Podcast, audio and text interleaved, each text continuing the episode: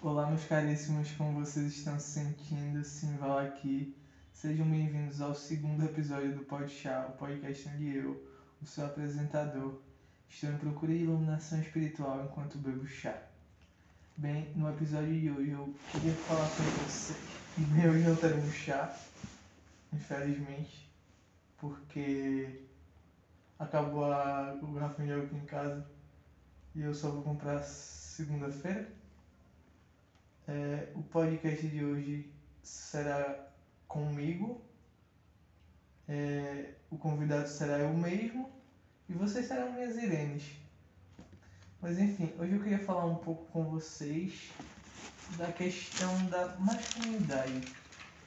E refletir um pouco sobre o assunto da masculinidade tóxica nos, nos tempos modernos. E, o, e até o que eu cheguei à conclusão de sobre o que realmente é ser um homem. Mas primeiro vamos ao conceito do que é uma masculinidade tóxica. Masculinidade tóxica é um, uma reprodução de um discurso feito por homens sobre o que é ser um homem é, através de comportamentos disfuncionais. É, e existem vários tipos de comportamentos os quais apresentam uma masculinidade tóxica. Por exemplo, a noção de que o homem tem que ser um grande comedor, tem que ser o maior comedor de todos. Isso é muito ridículo. Você, é, e mais especificamente a frase o homem tem que comer todo mundo, isso é muito, isso é muito ridículo, tanto no sentido de ser desnecessário quanto ser impossível. Sabe? Você não, não precisa co querer comer todo mundo, você não deveria tentar comer todo mundo existem mais de 7 bilhões de pessoas no planeta Terra. Vou até procurar no Google, porque eu fiquei curioso. Quantas pessoas existem no nosso planeta?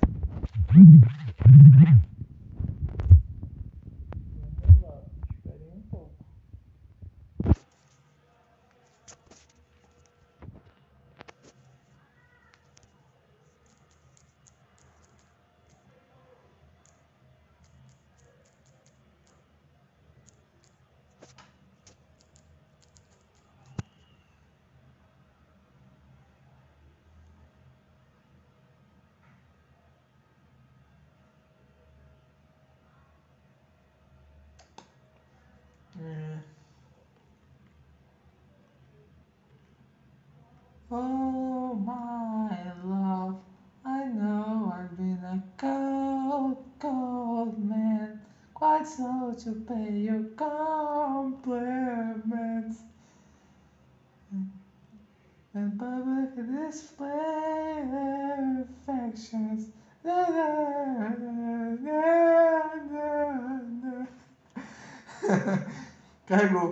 Carregou aqui, o pessoal tava carregando e aí enquanto isso eu comecei a cantar Cold Cold Man do Saint Motel. É uma música muito boa. Eu consegui, eu conheci por conta do BoJack Horseman. Aquele desenho é maravilhoso. Vocês deveriam assistir. Enfim, existem 7,753 bilhões de pessoas no planeta Terra, de acordo com os dados de 2020. É possível que em 2020 21 nós temos um pouco mais, um pouco menos. Vai depender muito por conta da. Da. Ah, aqui. Não, mas aparentemente aumentou. Em 2021, a estimativa da população mundial indicou 7,8 bilhões de habitantes, de acordo com os dados do portal World Meta. Ou seja, existem 8 bilhões de pessoas quase na Terra. 6,8 bilhões de pessoas na face da Terra. Você não vai conseguir comer todas essas pessoas. Você não vai conseguir fazer sexo com todas essas pessoas, no caso. E você nem deveria é, tentar ficar com todas essas pessoas. Porque. Aliás, é impossível. Vamos ressaltar. Ah, não, mas é tipo todo mundo que você conhece. Todo, é, todo mundo que você conhece você tem que tentar comer. Como se, tipo você não pudesse ter só amigas, ou se toda pessoa que você vai conhecer você tem que obrigatoriamente se sentir atraído, como se você não tivesse parâmetros, você não tivesse é, senso é, do que você acha bonito, do que você acha feio, do que te interessa em uma pessoa do que não te interessa. E o cara que tenta comer todo mundo e, e, e diminui a mulher, não tô dizendo que é todo o caso, mas muitas vezes ele é um cara ele é um cara muito inseguro. Ele diminui o outro porque ele, no fundo ele se sente diminuído. Ele quer ser um pouco diminuído e quer se sentir é, é, e quer se sentir superior, quer compensar isso de alguma maneira. A masculinidade tóxica é muito sobre uma fragilidade e mais especificamente sobre um medo de fragilidade, de ser vulnerável. É, e é, isso gera muitas vezes homens que têm medo de, de chorar, por exemplo. É muito ensinado que um homem não pode chorar. Me foi ensinado isso para mim, isso foi ensinado para mim, por exemplo. Tanto é que eu comecei a ter mais contato com as minhas emoções recentemente, através da prática da meditação e, obviamente, com a ajuda da terapia, apesar de eu fazer terapia anos. É, eu queria até mandar um beijão pra Dilaiana Caseca, que é a minha psicóloga. É, você é um amor, Dila. Enfim. É, e o homem que tem esse discurso de ah, ele não pode chorar. Ah, sim, é. Não é. Ah, sim, eu tava tentando lembrar o que eu ia falar em relação a choro. Eu acho que a última vez que eu realmente chorei, desde 2021 pra cá, foi na morte do meu pai, em 2013.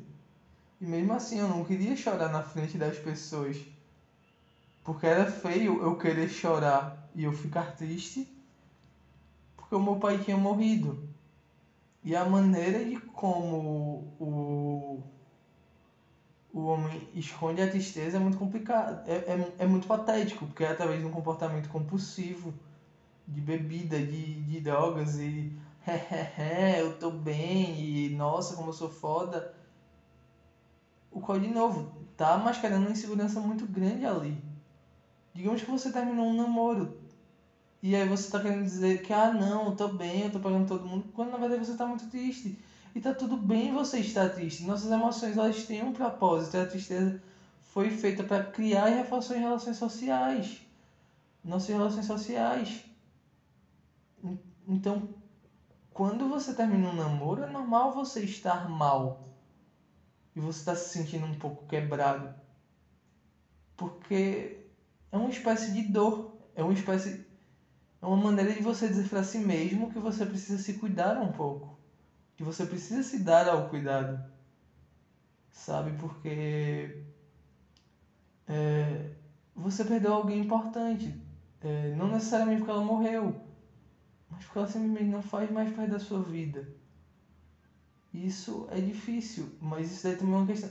Isso também ajuda na questão de um desenvolvimento social, é, de você para com você mesmo, de um desenvolvimento interpessoal muito grande, porque você vai, se, vai, levar, vai levar você a se questionar. Onde foi que eu errei? O que, é que eu poderia ter feito diferente? E você pode mudar isso. Você pode investigar essas questões dentro de você para se tornar uma pessoa melhor e poder seguir em frente. Pera aí pessoal, eu tô recebendo ligação de spam nessa porcaria. Eu recebo muita ligação de spam, aí eu já sei que é de spam. É... E assim, ajuda você a crescer interpessoalmente, interpessoalmente sabe? Ajuda você a desenvolver uma inteligência interpessoal é, através de uma auto-observação. Você observar todos aqueles eventos, perceber como que você pensou e sentiu diante daquilo. Como é, os eventos poderiam ser diferentes, o que você pode aprender, o que você pode mudar diante daquela situação. É, então não tem problema nenhum você se sentir triste em um término de namoro, por exemplo. É, e a prática de hedonismo de prazeres imediatos não vai te levar a lugar nenhum, só vai aumentar o vazio no seu peito.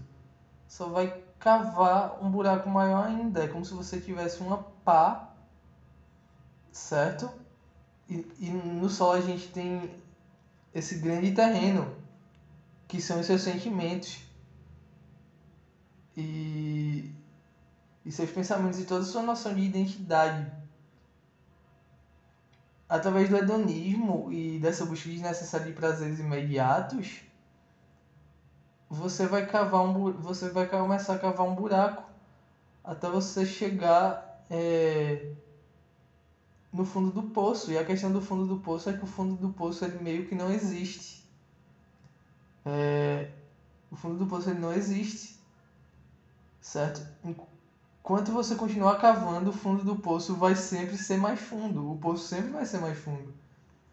Cabe a você se levantar e sair daí, e ir embora. Porque ao mesmo tempo que você tem a pá, você também tem a corda para escalar esse poço. E essa questão do homem que tem que beber e, e se passar e esconder como ele está triste atrapalha muitas vezes para ele conseguir ficar com a mulher a qual ele tanto deseja, ou com um homem, ou o que for. É porque muitas vezes a masculinidade tóxica está associada a uma ideia de heterossexualidade, quando não é bem assim. Homens também podem ter, homens homossexuais no caso, né? homens gays também podem ter um comportamento de masculinidade o qual é muito tóxico e o qual não é saudável. É, vale sempre se lembrar disso. Mas, ah, enfim, a gente tava falando. Assim, isso muitas vezes pode dificultar você de conseguir um parceiro ou parceira. Sabe? Esse negócio de você querer beber até se passar, de você ficar doidão e de fazer merda. Porque teve uma vez que eu tava, por exemplo, eu tava num bar, por exemplo, ia ter um show, eu tava com alguns amigos da época do ensino médio. E eu conheci, eu conheci uma menina, eu, eu vi, na verdade, eu vi a, a filhada da ex do meu primo e ela tava com. tava com uma, uma amiga dela lá. E aí eu comecei a bater um papo com a menina e eu falei, você é linda? E ela falou, ah não, você é gato também? Sendo que eu já tava meio belo, já tava me passando, eu não sabia muito bem. É e eu não sabia muito bem o que falar. E aí eu falei, eu sou 10 mil. E eu comecei a rir e fui embora. Porque eu tava completamente embriagado. E eu não tinha a menor noção do que fazer. A questão da bebida também tem a questão de, tipo, muitas vezes você não respeita nem o seu próprio limite e nem o limite do outro. Eu lembro que, tipo, já, já teve uma festa que eu fui em carnaval, 2019. 2019 não, foi 2020. Foi na sucata lá em Caruaru. E tipo, eu tinha tentado ficar com uma menina, ela não queria ficar comigo e eu, tudo bem. Mas tipo, tudo bem aqui, tipo, na minha cabeça, sabe? Mas tipo, como eu tinha bebido demais, eu, eu, eu tinha perdido qualquer noção de controle. Eu não tô querendo passar pano pra mim não, tu sabe? Tipo, o que eu fiz foi ridículo, mas tipo, na minha cabeça eu tava assim, Val, para, mas minha boca não queria parar, minha boca não se controlava. Então a gente tem que parar de romantizar tanto a bebida, porque bota o seu, se você beber demais, o seu super ego vai dormir, o seu id vai tomar conta e você vai fazer merda. E, e suas merdas são responsabilidade sua, entendeu? Eu não vou culpar nenhuma das merdas é, das quais eu fiz não tô tentando colocar a culpa de nenhuma das merdas das coisas que eu fiz na bebida. Todas elas foram responsabilidade minha. E todas elas foram porque eu tava bêbado. Eu escolhi beber e eu escolhi, e escolhi fazer merda. Por consequência. Eu escolhi passar do limite. Isso acaba voltando para aquele negócio do. do homem que tem que comer todo mundo e que não é real, nos levando a questão da indústria pornográfica e o sexo que a cultura pornográfica passa pra, pra gente. É... Porque o sexo que a cultura pornográfica passa não é um sexo real. Sabe? É um sexo muito fingido. É... Primeiro mulheres reais, mulheres fora da tela, elas não têm aqueles corpos é, elas não vão passar por uma série de edição, não vai ter uma equipe de iluminação para você, na hora de você fazer sexo com ela. sabe? Ela vai ter, ela vai ter estias, ela vai ter certas dobrinhas na barriga, ela não vai ter. Ou talvez ela não seja. Ela, ela seja um pouco mais magra. Ela não vai ter é, esse corpo completamente distorcido apresentado pela mídia pornográfica. Ela não vai gemer daquele jeito, porque é um gemido claramente forçado, claramente para uma performance. Ah, a qual hoje em dia eu francamente não acho nem um pouco satisfatória, porque simplesmente se distancia muito da realidade e a gente tem que tomar cuidado, porque os nossos jovens estão se educando sexualmente através da pornografia. É, e tem um argumento de que, ah não, mas porque a pornografia pode ajudar, nos ajudar é, a educar nossos jovens sexualmente, porque tem um, um leque de possibilidades um leque de coisas que você pode fazer com o sexo e a pornografia pode ensinar nessa jornada de autodescoberta. Mas será que realmente é educativo? Sabe? Será que é a maneira mais apropriada de fazer? Porque pra mim existem maneiras muito melhores, tipo Big Mouth, que é um é desenho da Netflix fantástico. Quem não assistiu, procura. Tem Sex Education também na Netflix. É, e, e, e são educativos. É um, da mesma maneira que te prendem. Não é uma coisa forçada. Você, você coloca jovens naquelas situações com uma narrativa bem construída e bem fluida. Para que possa, se possa falar de sexo de uma forma natural, de uma forma interessante e para que se haja uma valorização do sexo e um discurso de autodescoberta é, diante das práticas sexuais, sabe? que mais? Além disso, hein? Ah, e tipo, a pornografia violenta é porque gera vício. Eu tô aqui com o papel. Porque gera, é, gera um vício muito grande. É, não é violento porque gera um vício, mas tipo, o vício vai gerando um desejo violento. É, você pode, tipo, você pode fazer coisas mais úteis com o seu tempo, além de ver pornografia, sabe? Tipo, você pode, você pode ver uma série muito bacana. Se você realmente quiser passar um tempo no seu celular, você pode meditar, você pode aprender a tocar um instrumento, você pode é, ver um filme, é, aprender a desenhar, ler um livro, se exercitar, não sei se eu já falei. Você pode fazer muitas outras coisas, porque no final das contas você só tem uma energia que você está querendo gastar. Ah, e você pode gastar em coisas que podem ser muito mais construtivas para você é, do que um vício, do que um comportamento compulsivo. Porque tem um psiquiatra chamado. Eu anotei o, número, o nome dele aqui, Kevin Madeiras.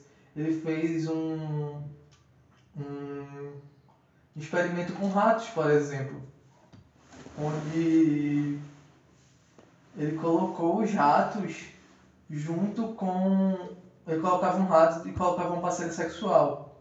Ele acasalava e, e o rato perdia o interesse. Colocava outra rata, eles acasalavam, o rato perdia o interesse. Assim por diante, até o rato ficar extremamente exausto. E depois foram fazer isso com pornografia no caso com pessoas adultas, com é, pessoas que estavam dispostas a fazer aquele teste. E foi descoberto que as respostas neurais que os ratos tinham e que os seres humanos tinham era parecida. Porque na mente do.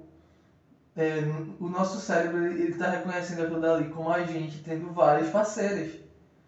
Como se a gente tivesse é, várias parceiras diferentes é, dentro, dentro da pornografia, a gente não sabe mais, o nosso cérebro não sabe dizer, ó, essa mulher que está aí na tela virtual, ela não é real. Não, é como se você estivesse tendo sexo com várias parceiras, desencadeando uma série de, de respostas é, de dopamina, certo? Uma série de, de uma, um aumento de produção de dopamina, é, gerando esse comportamento compulsivo da, da, da masturbação, porque masturbação é uma forma de, de ter um prazer fácil. E por isso talvez as pessoas não queiram gastar tanta energia é, com as outras coisas que eu falei anteriormente, por exemplo. e acabam adotando pornografia e o sexo da pornografia como realidade, gerando adolescentes e adultos frustrados que não conseguem perceber o quanto a pornografia não é, não é sexo e está longe da realidade. Porque. É... Porque não é. É todo um fingimento, é toda uma produção de uma indústria bilionária.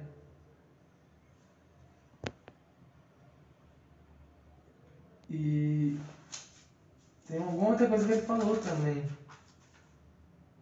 Ah, eu falei sobre essa questão da, da dopamina e do vício que gera.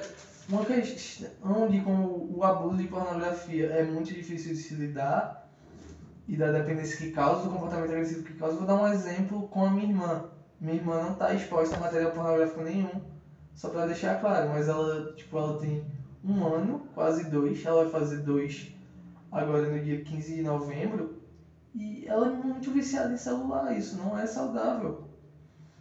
É, eu já até falei sobre, é, com a minha mãe sobre isso, né? Eu mandei mensagem porque teve uma hora que, que eu fui tentar tomar o celular dela pra ela brincar um pouco e ela começou a chorar, desesperada. Desesperada, ela começou a gritar, não, Val, não, Val, não. Porque eu tava tomando o celular dela e ela chorando desesperada. Ela tava chorando porque ela não conseguia viver em um mundo onde as coisas demoram um pouco mais para ficar prontas. E o sexo muitas vezes é isso, é, é, é, tipo um bolo. Imagina que sexo é um bolo, você demora para fazer um bolo e muitas vezes você pode demorar para fazer sexo com uma pessoa. Tanto na, se for a sua primeira vez num, num consenso geral, quanto se for a primeira vez com aquela pessoa. Porque você vai ter que construir uma relação, você vai ter que construir uma série de vivências, às vezes você simplesmente não está pronto para fazer sexo também. O erro muitas vezes do adolescente é achar que porque ele tem desejo, ele tem a maturidade de fazer sexo. E que sexo é aquela, aquela, só aquela coisa animalesca de, de você tirar a roupa de uma pessoa e. e fazer sexo. Porque, beleza, e, tipo, sexo realmente tem essa questão do lado animalesco, sabe? Sexo é uma coisa muito suja, muito nojenta e eu acho que é meio que por isso que a gente gosta de sexo, porque sexo é sujo e nojento. É muito higiênico. Você coloca a língua em lugares que você não deveria colocar. Você. É, porque, porque as bactérias que tem numa vagina ou que tem um pênis são bactérias que são propícias para aquele lugar. Se você coloca aquilo na sua boca, meu amigo, me desculpe. Não pense que aquelas bactérias vão te fazer bem. Sabe? Eu não tô dizendo que você vai pegar um IST. Eu tô dizendo que, tipo, não tô dizendo que você vai ficar doente nem nada. Mas eu tô dizendo que aquelas bactérias não, é, não foram feitas para sua boca. Talvez eu esteja falando de algum lugar de ignorância e talvez faça é, algum bem, mas a questão aqui é sujo. Você tá suando pra caralho também. Você tá colocando a sua boca na boca de outra pessoa. Aquela pessoa acabou de colocar a boca no seu pinto, você acabou de colocar sua boca na genitália dela, ou, é, e, assim, e por assim vai, tá ligado? Seja, seja se você tá com uma mulher, ou seja, chupar o centro dela, se você colocou pinto na boca do cara, e aí vai beijar ele, não importa. Você tá colocando sua boca num lugar muito íntimo, pra depois colocar um, a, a, a, a boca na boca dela, sabe? Vocês não sabem por onde a boca do outro andou, sabe? É, você não sabe o que ela comeu, você não sabe nada disso. Você não sabe nada disso e você simplesmente tá lá porque você tá com tesão, tá suado pra caralho, meio que se foda. É, e beleza, o sexo tem realmente esse lado sujo. Tem. Mas porra, meu irmão, o sexo também eu acho que tipo. Não sei se é porque eu tenho uma visão meio fofa, meio quase romântica Apesar de, tipo, eu ser muito a favor da ideia de sexo casual e você conhecer, levar um tempo para conhecer uma pessoa. É, mas eu vejo o sexo como uma coisa muito bonita também, sabe? É um momento de. É, como nós somos seres sociais, o sexo acabou, é, para a humanidade, pelo menos, uma maneira de, de, de se criar vínculo. E uma maneira de demonstrar afeto e se colocar como vulnerável. Sabe? Você está expondo a sua vulnerabilidade é uma pessoa, quando você está se despindo não só fisicamente, mas até mesmo emocionalmente, e, e você tá deixando ela se importar com você enquanto você se importa com ela. O sexo, para nós, enquanto humanidade, ele tem uma função, além da reprodutiva, ele tem uma função social, uma função afetiva. E o sexo da pornografia é um sexo o qual se importa só com esse negócio animalesco, mas quando você. O, o, o sexo, pelo sexo de você pegar, chegar e dizer, ah, vou tirar tua roupa, vou te comer e vou embora, é muito verdadeiro quando você é o meu cachorro, caralho, tá ligado? Meu cachorro enguchudou uma cachorra, tá ligado? Ele engravidou uma cachorra e nunca mais viu ela. Tá lá no sítio, num sítio a cachorra e o meu cachorro tá com minha mãe lá em Caruaru. E. E. Como é o nome? E aí realmente nunca mais viu ela e nunca se importou com ela, mas é porque meu cachorro é um cachorro. Meu cachorro não é gente. Gente se preocupa. Nós deve, deveríamos nos preocupar um com o outro. E, e como é que o sexo nos afeta, sabe? Até porque você nunca sabe quando uma relação casual pode acabar virando um namoro, quando pode acabar virando alguma coisa mais séria. Eu não acho que você devia se envolver em uma relação casual na expectativa de que, ah, não, é... isso vai virar um casamento, mas eu também não acho que você devia se fechar e tratar a pessoa como algo descartável, porque, de novo, aquela questão do, do senso de valor, que eu falei mais cedo. Você é, passa a se valorizar mais também, sabe? Se você desvaloriza o outro, você trata como algo descartável, você acha que é, você é descartável também. Agora, quando você reconhece um ser humano como um indivíduo com sonhos, com medos, com desejos e frustrações, é, com sentimentos e convivências, além de você, além das suas necessidades, você acaba esperando que ela vai tratar você da mesma maneira. E se ela não te tratar, você pode simplesmente pular fora. E você pode se queixar. Eu tô irritado porque você me tratou dessa maneira. E eu sei que eu valho muito mais que isso, então eu vou simplesmente embora. Sabe? Porque você tem o direito de ser respeitado pelos outros, mas você também tem que pregar esse respeito. É uma via de mão dupla. É uma via de mão dupla. Uma moeda tem dois lados.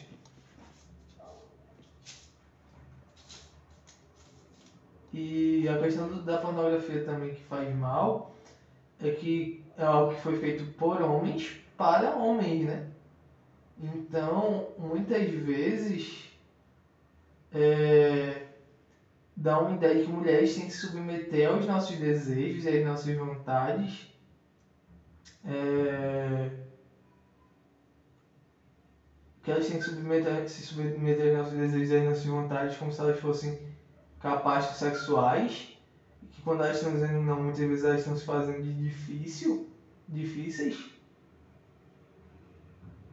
criando é, quando isso não é verdade, às vezes a pessoa só não quer ficar com você. E tá tudo bem, isso volta para aquele. É, é uma coisa que eu tô querendo repetir, você não tem que ficar com todo mundo e nem todo mundo vai querer ficar com você. Mas é, você simplesmente tem que deixar isso embora. Você tem que. É, é normal você se sentir magoado e triste uma pessoa não quis ficar com você. Eu sei que isso pode ferir o seu ego. Eu já tive meu ego ferido contra isso várias vezes. Mas você tem que. Tem que deixar pra lá, sabe? Depois de um tempo vai ter pessoas com quem você, você mesmo não vai querer ficar. E você não tem que, é, que tentar submeter a outra pessoa à sua vontade, porque isso é uma questão de cultura do estupro e do desrespeito da vontade da mulher enquanto um ser humano.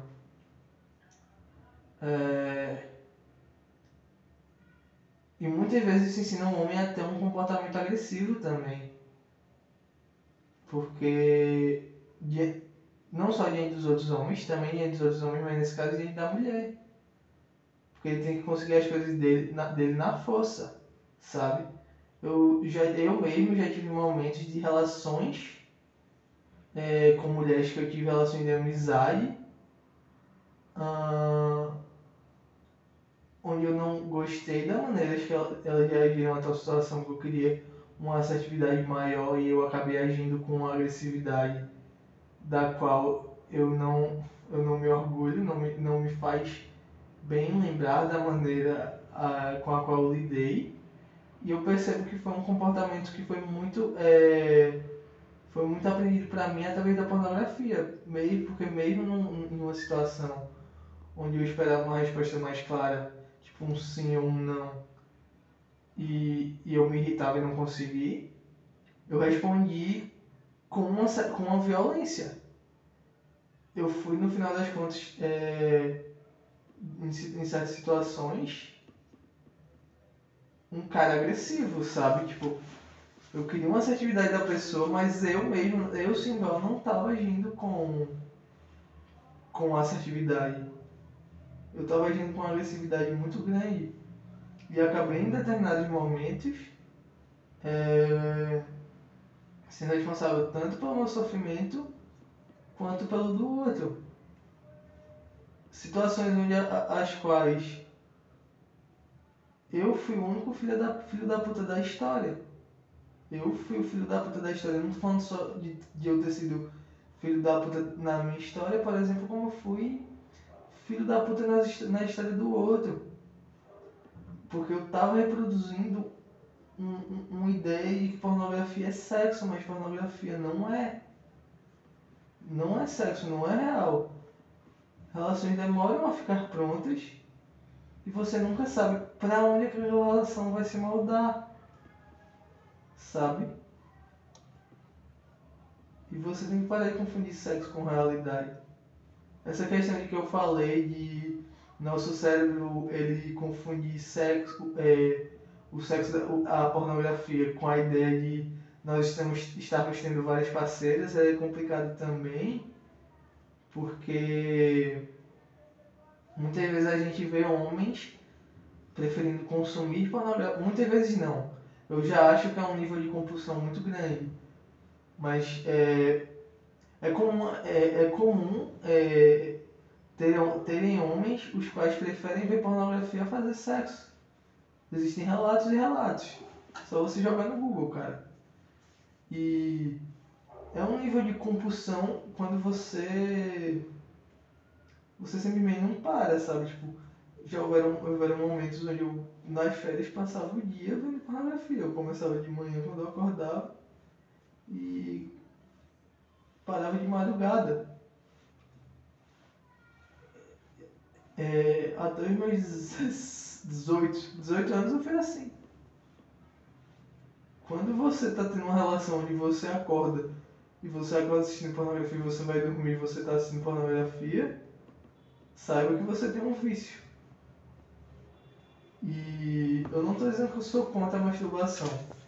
Sabe? Eu acho que a masturbação é ótima para você se descobrir, mas existem maneiras melhores, maneiras muito mais saudáveis e muito mais prazerosas é, do que e que estimulam a sua criatividade do que você consumir um, um- um- algo que vai destruir a sua saúde mental, sabe?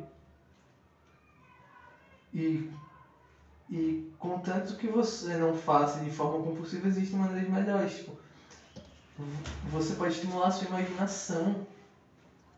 É, pense naquela sua crush do trabalho, da escola, da faculdade, do curso de inglês, da academia, sabe?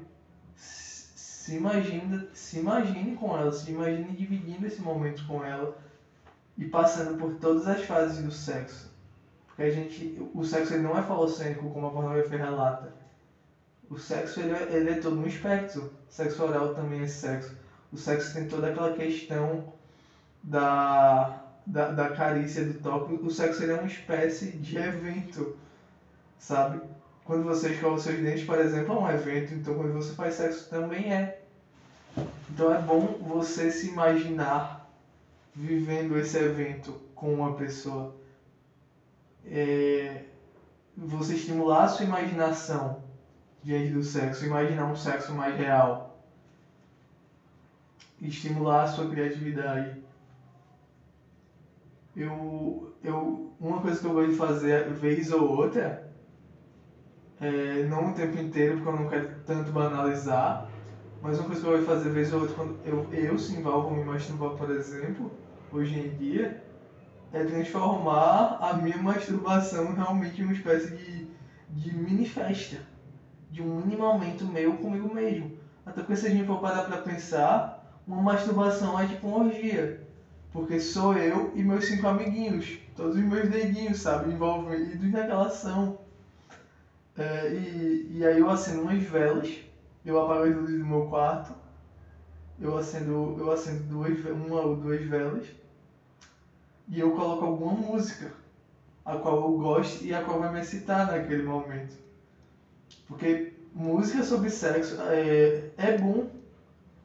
Não vamos ter hipocrisia, não. Tem muita música de sexo, sobre sexo, que é boa que, e, e que possa agradar você. Você pode não se agradar tanto com o funk.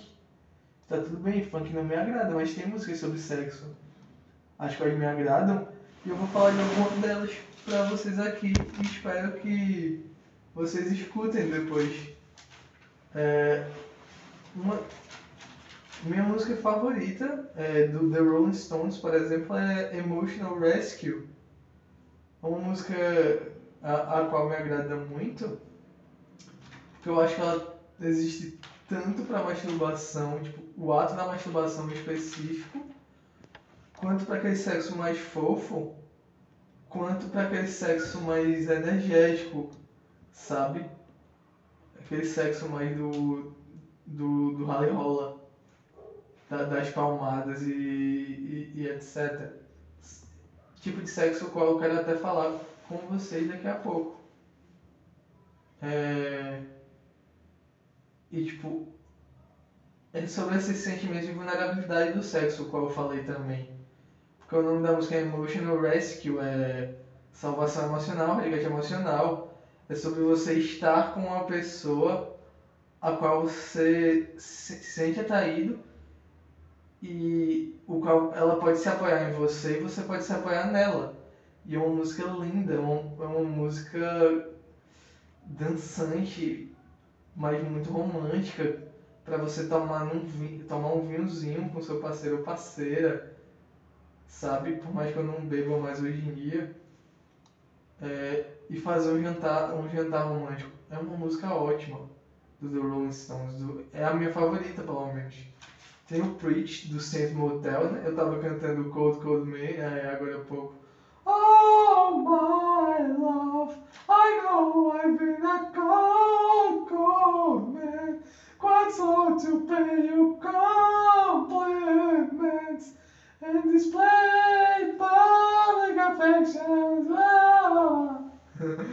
é, e tem uma do Saints Motel que é o Preach, né? O, é, o, Preach é uma música do Saints Motel, o qual é sobre fazer sexo oral nas pessoas. É uma música que eu gosto muito porque eu acho muito inclusiva.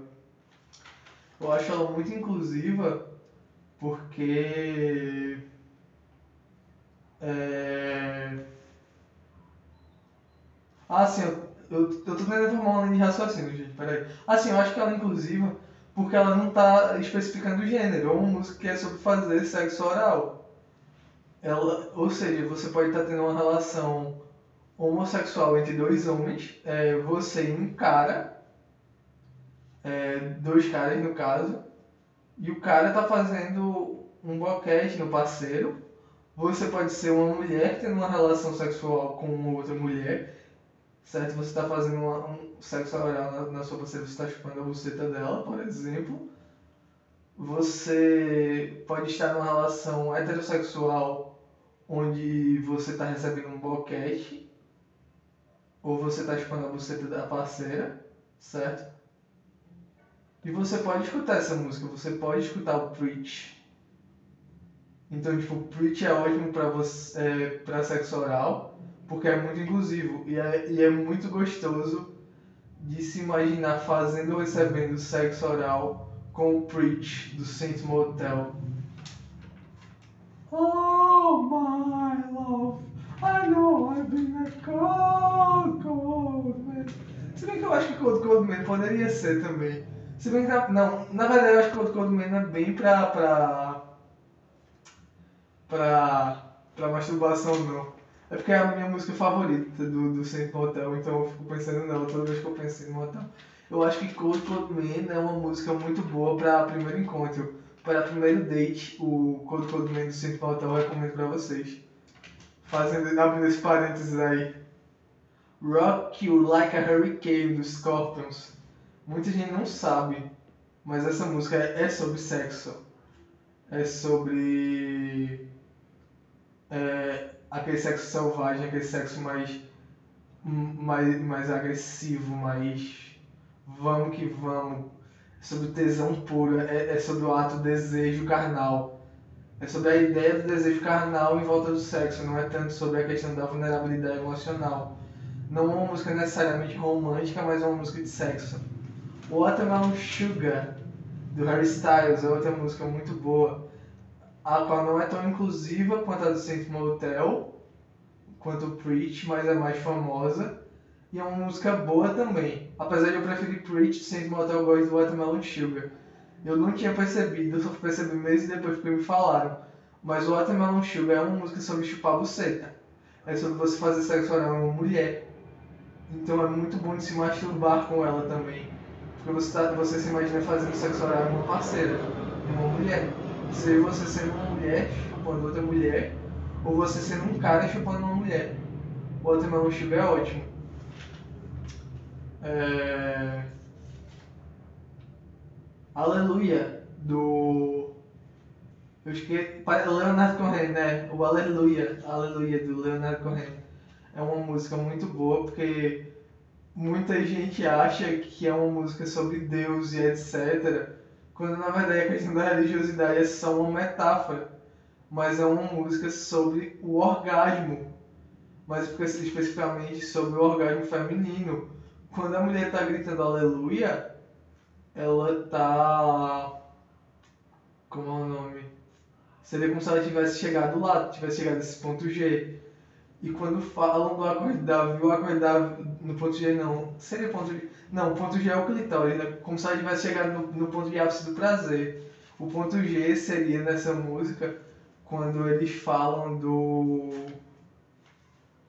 Quando eles falam do que mesmo? Eu tô tentando lembrar. Ah, sim, do acorde de Davi. Porque o acorde de Davi. É... O acorde de Davi seria uma metáfora para o clitóris.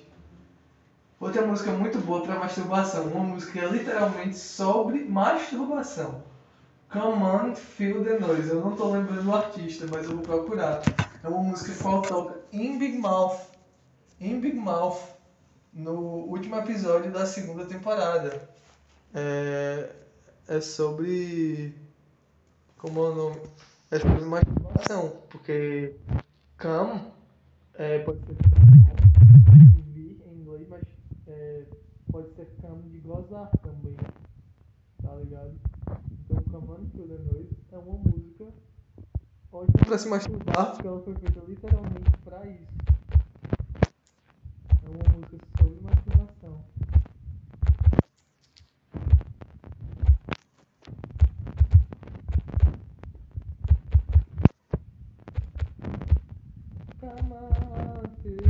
Noise. Girls rock your boys. Ah, do Quiet Riot. Uh, come on, feel the noise. Girls rock your boys. You get wild, wild, wild. E também pode ser uma música sobre sexo, não, não só sobre masturbação, mas sobre você fazer a outra pessoa gozar e escutar o gemido dela e a outra pessoa fazer você gozar ou você prestar atenção nos barulhos que seu corpo faz e que você faz durante o sexo, sabe? É uma música muito boa para masturbação também. É, a questão da pornografia, é... eu queria falar um pouco sobre a questão do BDSM e como pode nos influenciar a pregar uma ideia de sexo muito violento, desnecessariamente violento. Porque eu acho que tá tudo bem a prática do, do BDSM, contando que seja tudo com sentido, sabe? BDSM, para quem não sabe, é bondage, é, de restrição, controle. Disciplina, disciplina é sadismo, sadismo é, é masoquismo.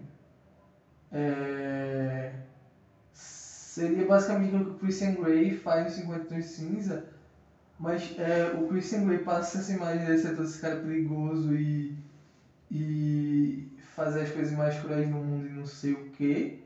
Mas se você for procurar, existem coisas muito piores do que aquilo dali. Aquilo dali está dentro de um espectro saudável do é, já que a gente tem dois adultos consentindo, sabe? Mas aí a gente tem que parar para pensar até onde isso aqui é sexo e, a, e onde é que isso começa a ser tortura, porque existem, existem coisas horríveis, horríveis dentro desse espectro do BDSM, coisas as quais não são saudáveis que podem ensinar para os jovens e é, para alguns adultos que aquilo é sexo Coisas que passam a ser tortura, como você enfiar pedaços de bambu no dedo de uma pessoa. Caralho, sobre tipo, você, você pegar uma corda e amarrar em volta do seio de uma mulher até os seios dela ficarem inchados. É, sobre você manter ela em cativeiro e, e, e pregando um discurso de predatorismo sexual, um discurso de violência sexual. É, é é com isso que os nossos jovens estão aprendendo o que é sexo. Tudo que eu estou falando aqui em relação ao que eu sou contra a pornografia, eu quero deixar bem claro.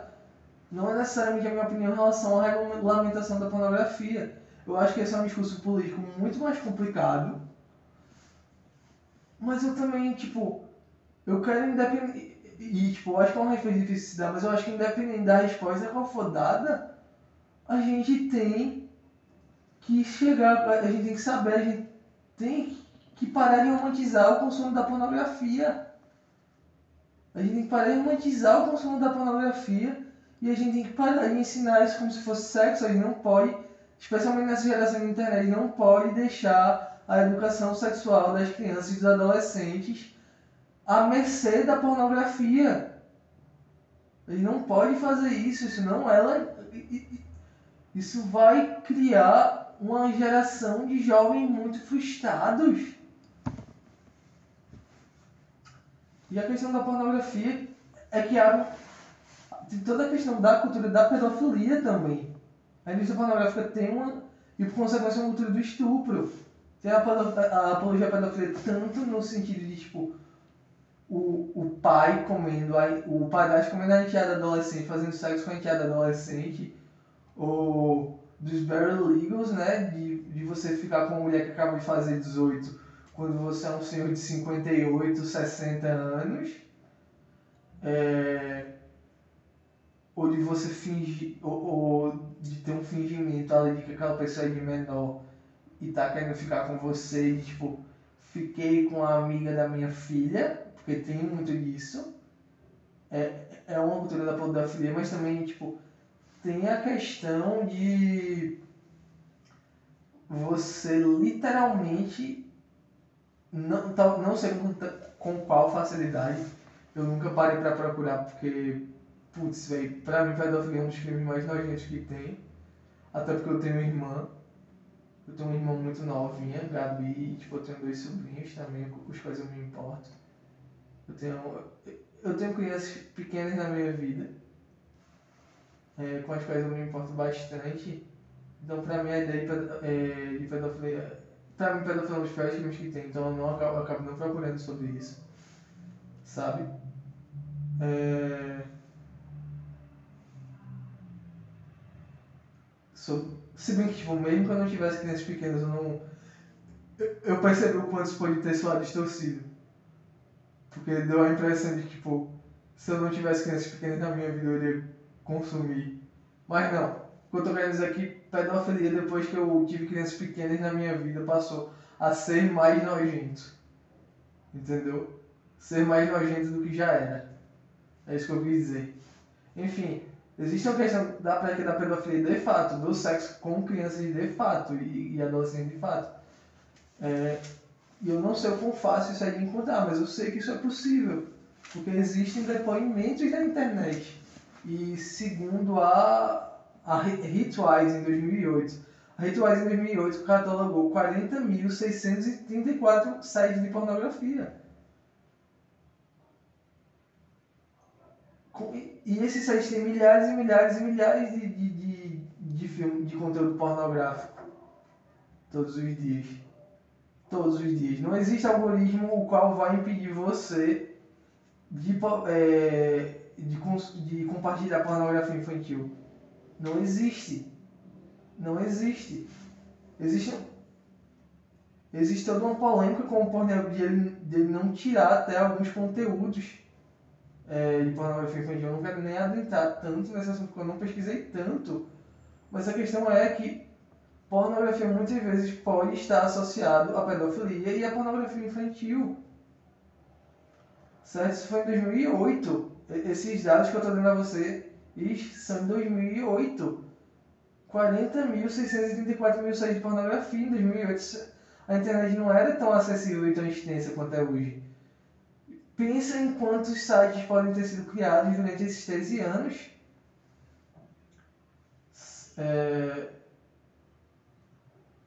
Então é isso. É, pornografia passa essa imagem de sexo distorcida, o qual é, bloqueia a criatividade e gera compulsão. Uma compulsão a qual não é diferente do álcool e da cocaína.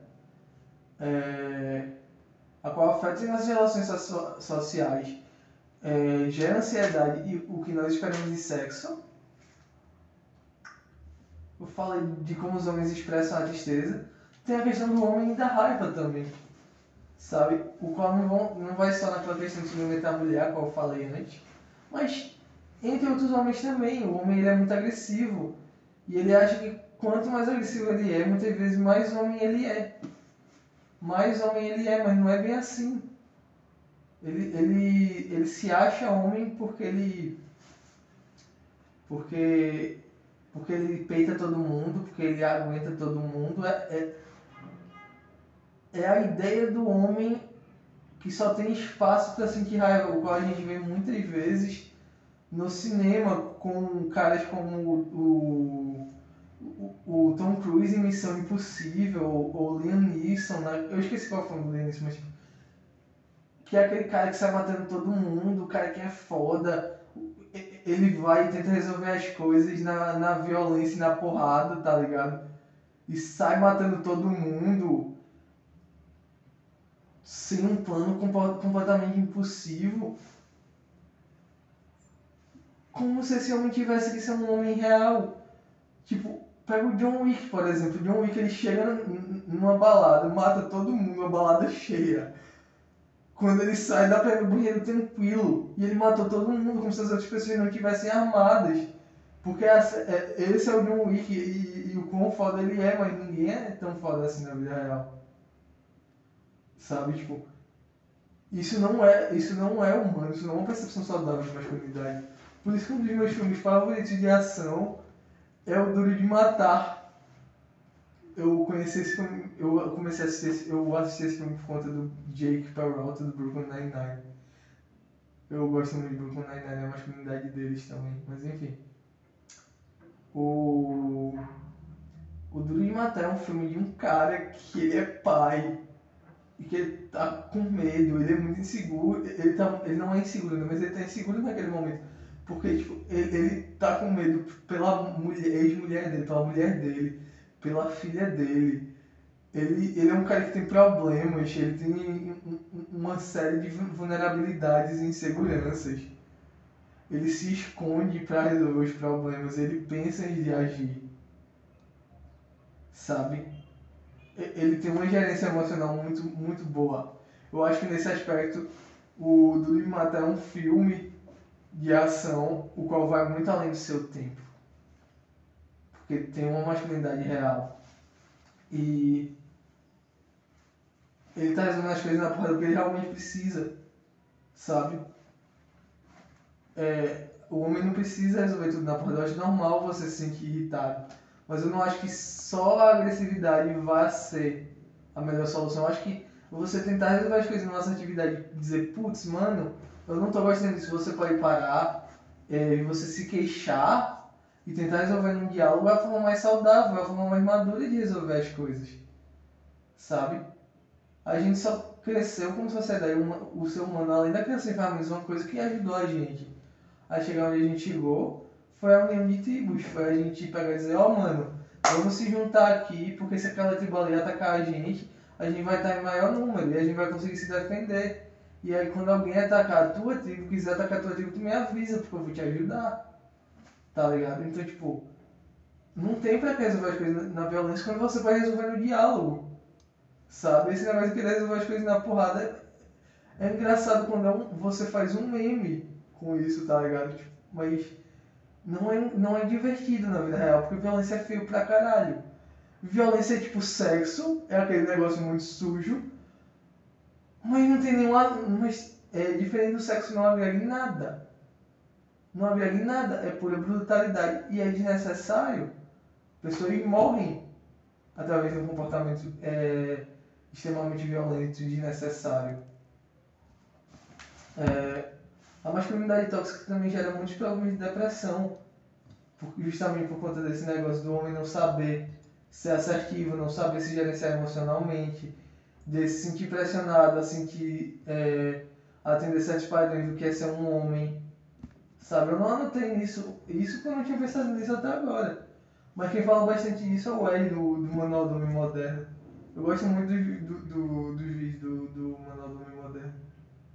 Ah, é. Um dia eu quero conhecer o Ed. O Ed é muito foda.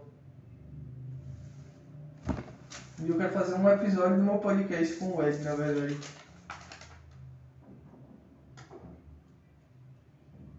Eu falei. Pronto, eu queria falar com vocês do homem honrado e o estoicismo. O homem honrado e o estoicismo é uma noção, pra mim...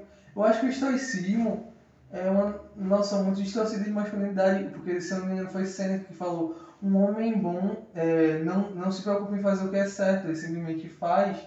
Um homem bom simplesmente é bom, mas um homem de verdade, ele vai se questionar, o que, é que eu, o que eu estou fazendo é certo, o que eu estou fazendo é errado?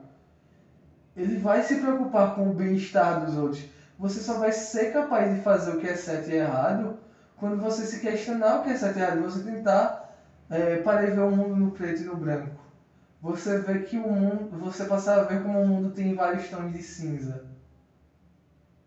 Você, quando você começa a perceber que o mundo tem vários tons de cinza, é... e o homem honrado de verdade não vai ser, não vai procurar a honra dele através da validação do outro. Ele vai procurar essa honra dentro dele. Ele vai ele, ele, ele vai conquistar essa honra dele mesmo por ele mesmo. A honra dele vai ser uma questão internalizada. Se ele acredita que ele está fazendo certo, ele pode dormir com consciência à noite, ele é um homem honrado. E para mim, o conceito de masculinidade a, a moderna, o conceito de masculinidade atual, se distancia do estoicismo, sabe? Pelo menos eu, sim, tenho essa visão.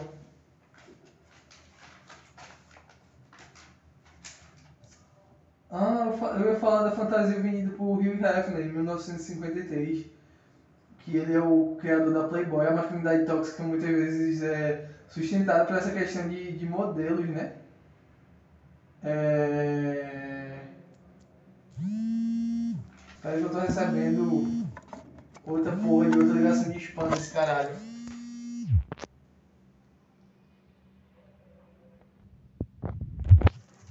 aproveitar pra ver quando esse episódio. Nossa, eu já gravei quase uma hora. Nossa, esse episódio vai render mais do que o de ontem, porque ontem, ontem eu tava um pouco agitado, um pouco ansioso para gravar esse episódio. E eu tive que olhar para certas questões para mim do do que é ser homem e tudo mais.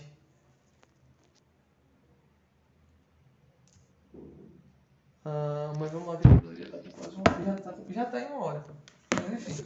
Assim, o Hugh Hefner, que é o criador da Playboy, porque a masculinidade tóxica muitas vezes vende modelos é, de masculinidades in, inalcançáveis, é, modelos irreais, o qual todo homem tem que alcançar, só assim ele vai ser feliz. Né? E tipo, ele é um exemplo disso, porque o cara criou a Playboy lá em 1953 é, e começou a dizer é, e a Playboy é uma revista de, de pornografia com lifestyle, com estilo de vida. É, e ele começou a dizer para é, ele, nisso ele conseguiu grandes propagandas de grandes empresas. É, ele estava ganhando rios e rios de dinheiro porque muitas muitas pessoas compravam a revista, por isso que ele ganhava uns patrocínios, né? E ele vendia um estilo de vida que as grandes bancas não conseguiriam. É... Que, que as grandes bancas não conseguiriam porque elas não tinham esse dinheiro, elas não tinham essa condição. E, e ele só tinha essa condição porque muita gente idiota queria comprar o estilo de vida dele. A Playboy, ela cresceu em base disso. Um cara que estava vendendo uma ideia de masculinidade e do que é ser um homem, como você, o que você precisa ter, o que você precisa fazer para ser um homem, a qual ela ela era muito distante da realidade popular. Para mim o o eu esqueci o nome dele por um momento. Hugh Hefner. Ele é o Rodrigo Hilbert dos tempos modernos. Eu não gosto do Rodrigo Hilbert. Rodrigo Hilbert para mim era um é uma problemática no século XXI, porque eu olho para ele e penso, caralho, velho, é, esse cara, ele tá vendo, querendo vender uma masculinidade tóxica de façade de uma masculinidade saudável. Porque ele é o cara que faz absolutamente tudo. Ele cozinha muito bem, ele, ele é um bom marido, ele é um bom pai, ele constrói as próprias coisas, ele faz origami. É, e é esperado que todos os homens sejam dessa maneira, mas, porra, é, é claro que você vai ser o Rodrigo Wilbert se você for o Rodrigo Wilbert. Sabe? Tipo, o que eu tô querendo dizer, tipo, obviamente que o Rodrigo Wilbert vai ser foda. Porque o Rodrigo Wilbert ele é rico e branco e privilegiado. Ele não é um, ele não é um cara comum que, tipo, tem que, se, é, tem que tentar balancear o tempo livre dele entre a vida profissional dele, a vida pessoal dele, é, no caso, a vida interpessoal dele dele com ele mesmo, de ele ter um tempo para si, de jogar um videogame, de assistir um Netflix, de ler um livro, é, de aprender um. É, ele é um cara que, tipo. Ele não tem que se preocupar com a questão do relacionamento dele tanto assim. De, ele não tem que se. É, ele tem que se preocupar com as contas, ele não tem que se preocupar com tanto com a questão dos filhos porque é um cara rico e quando você tem o dinheiro que ele tem e você é pago para aprender a fazer as coisas que ele aprende a fazer, é claro que você vai ser foda, caralho. Claro que você vai construir uma capela pra casar com sua mulher quando você tem uma babá para cada filho seu. O cara ele tem três ou quatro filhos, cada filho dele tem uma babá. Caralho, vai te fuder, caralho. Não é uma babá para os quatro filhos, é uma babá para cada filho, para dar atenção específica para cada filho. Cacete, é claro que, que, que um, um, um cara como o Rodrigo vai ser perfeito. Mas cara como eu, caras como eu, caras como você que está escutando esse podcast, você só está tentando balancear as coisas e você não é menos homem por isso. Você é um homem de verdade apesar de você não conseguir fazer tudo. Eu acho que você é um homem de verdade justamente porque você não consegue fazer tudo. E você está se questionando e você está querendo aprender, tá ligado? Eu ia falar mais de quê? Eu falei das músicas que eu pra me masturbar e pá e. Ah, eu queria falar pra vocês o que eu realmente acho que significa ser um homem. É... Não, pai, eu quero falar do cancelamento da masculinidade, na verdade. Eu ia esquecendo desse detalhezinho aqui. É, eu acho que a cultura do cancelamento ela pode ser um atraso também, quando a gente vai falar de masculinidade, porque a gente muitas vezes acaba criando fenômenos como o Fiuk, mas o Fiuk eu acho que ele pode ser visto é, de duas maneiras. Fiuk ele é um cara muito rico, muito privilegiado e justamente por isso ele é muito tóxico, porque ele é um cara que ele nunca recebeu um não. E ele nunca viu o mundo como ele é. Então. É, e tipo, ele nunca foi reprimido, ele nunca foi diminuído. Então por isso ele se acha, ele se vê como esse cara perfeito quando ele é um cara muito tóxico e que vem de uma masculinidade muito tóxica. É... E tipo, a repressão ela acaba sendo importante porque quanto mais você vai fazendo merda e menos as pessoas vão te reprimindo por isso, menos, é, mais comum isso se torna para você. Mais normal e mais aceitável esse tipo de comportamento, é, eles, eles passam é, eles passam a existir, eles passam a se reproduzir. Eu vou falar uma coisa, eu vou falar um, um exemplo meu, por exemplo. Eu tinha, e, e talvez eu tenha e não perceba ainda, certos comportamentos de esquerdo macho, tá ligado? Que é, é, é meio que aquele cara que quer se promover e. E tipo, talvez ele até acredite na causa, mas ele usa a causa mais para se promover mais do que qualquer coisa. Ele não se questiona é, dos próprios machismos, do próprio lugar de fala, tá ligado? E. Pra mim, uma coisa que me ajudou a lidar com isso, é, a, a reconhecer mais isso, por exemplo, foram os vídeos da Ademara. A Ademaravilha. Eu acho uma mulher maravilhosa. E, tipo, os vídeos que ela faz de esquerdo macho, eu fico olhando e fico pensando. Caralho, velho, eu já fiz esse tipo de coisa, tá ligado? Tipo, eu me sinto reprimido, mas um reprimido de uma maneira muito gostosa, porque eu rio. Eu rio, tá ligado? Eu. Eu gosto muito dos vídeos da Ademara.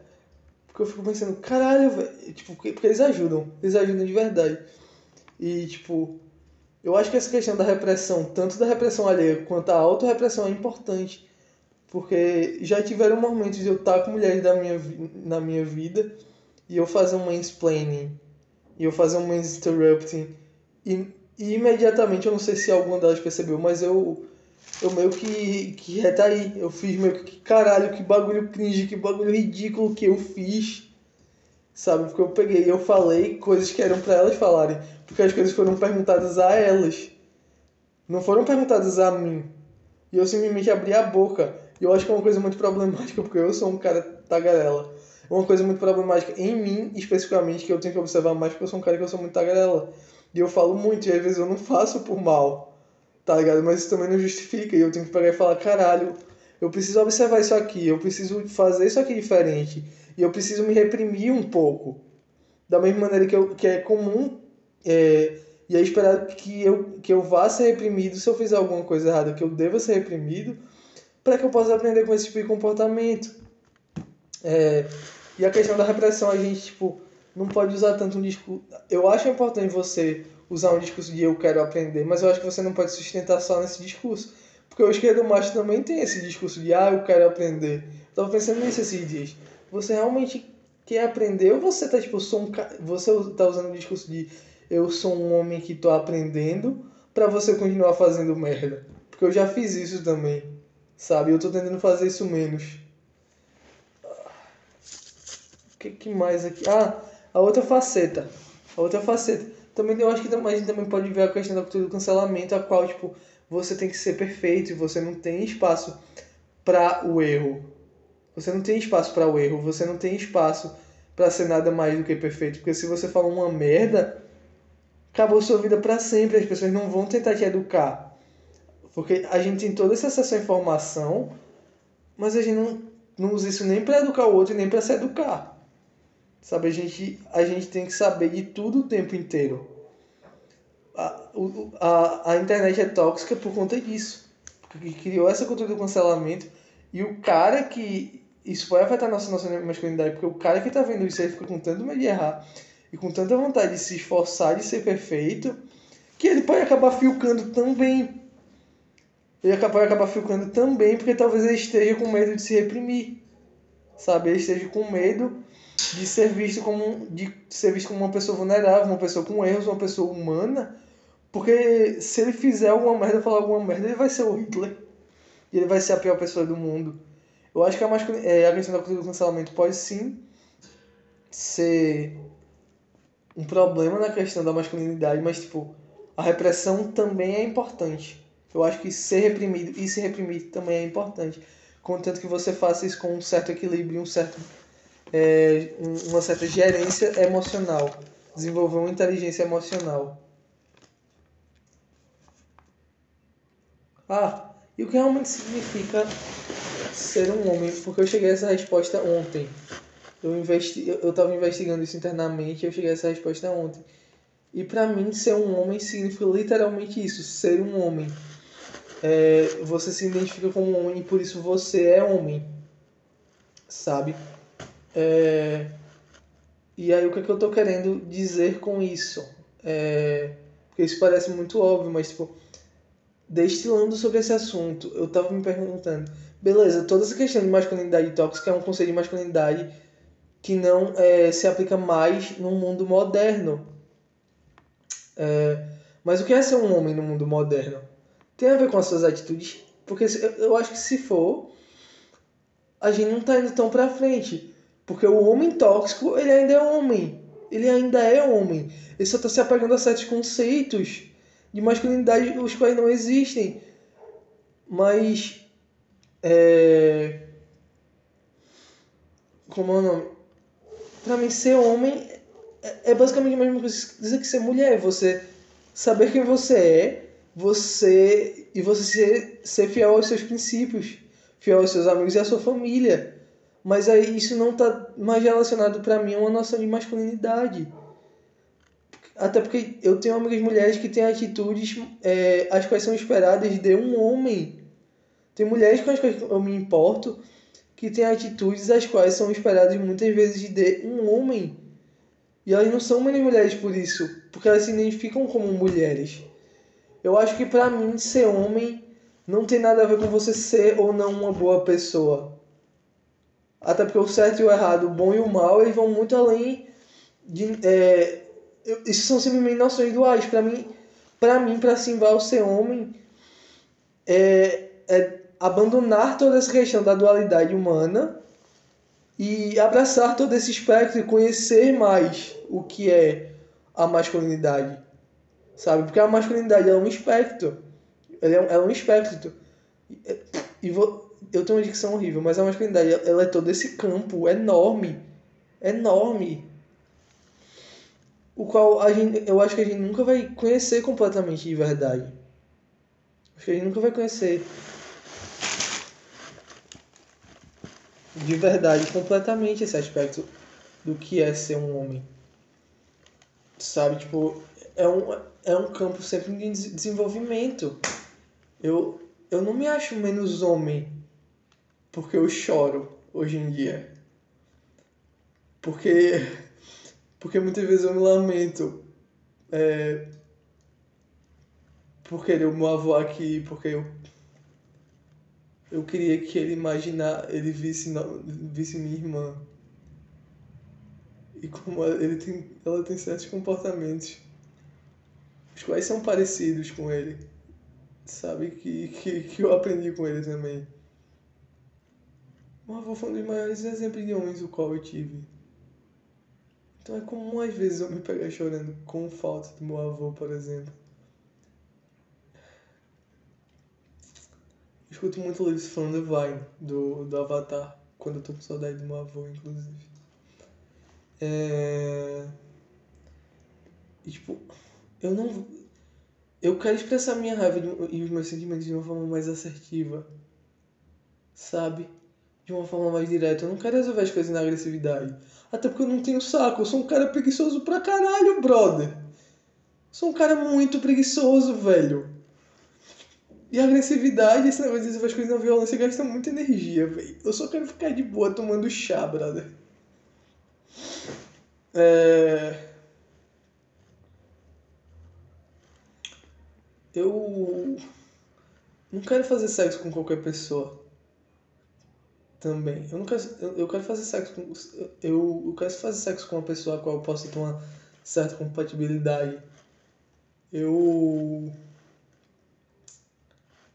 eu quero me questionar sobre o que é certo e o que é errado, se a decisão que eu tô tomando é a melhor. Sabe? Eu quero ter uma boa gerência emocional, quero me permitir sofrer me sentir, e, e sentir a minha tristeza quando necessário. E eu não me acho menos homem por conta disso. Eu acho que em 21 anos de vida eu nunca me senti mais homem. Sabe? E é isso. Eu acho que eu vou acabar o episódio de hoje por aqui, pessoal. Até mais e obrigado pelos peixes.